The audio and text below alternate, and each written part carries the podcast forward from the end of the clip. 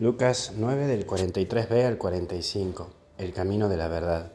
Y lo primero es, mientras se admiraban, en tu vida, cuando vos tenés en claro tu camino y lo que refiere a tu carisma, no te afectará el exitismo, ni aquello que la gente pueda llegar a pensar de vos, porque vos tenés una personalidad, una misión en este mundo y un don que Dios te regaló para ayudar a la gente. Entonces que no te afecte lo que otros digan de vos, ya sea para bien o para mal. Jesús no se pierde en la gente, sino que sabe tomar la distancia, tanto en lo que refiere en lo que es honores que recibe, como la gente que lo quiere liquidar. Por otro lado es asumir. Jesús tiene claro lo que se le viene, pero lo asume, lo enfrenta, algo que vos también tenés que hacer. Porque Él tiene claro lo que Dios quiere de Él, y es por ello que también te invito a que vos veas tus dificultades hoy y que las asumas, porque son parte de tu caminar y de tu enfrentar a vos mismo. Por último, claridad, sé claro con tu vida. Trata de mirar el todo.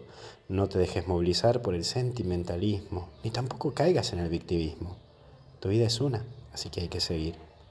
Que Dios te bendiga, te acompañe, te fortalezca, te guíe. En el nombre del Padre, del Hijo y del Espíritu Santo. Y con Jesús, hasta el cielo no paramos. Que Dios te bendiga.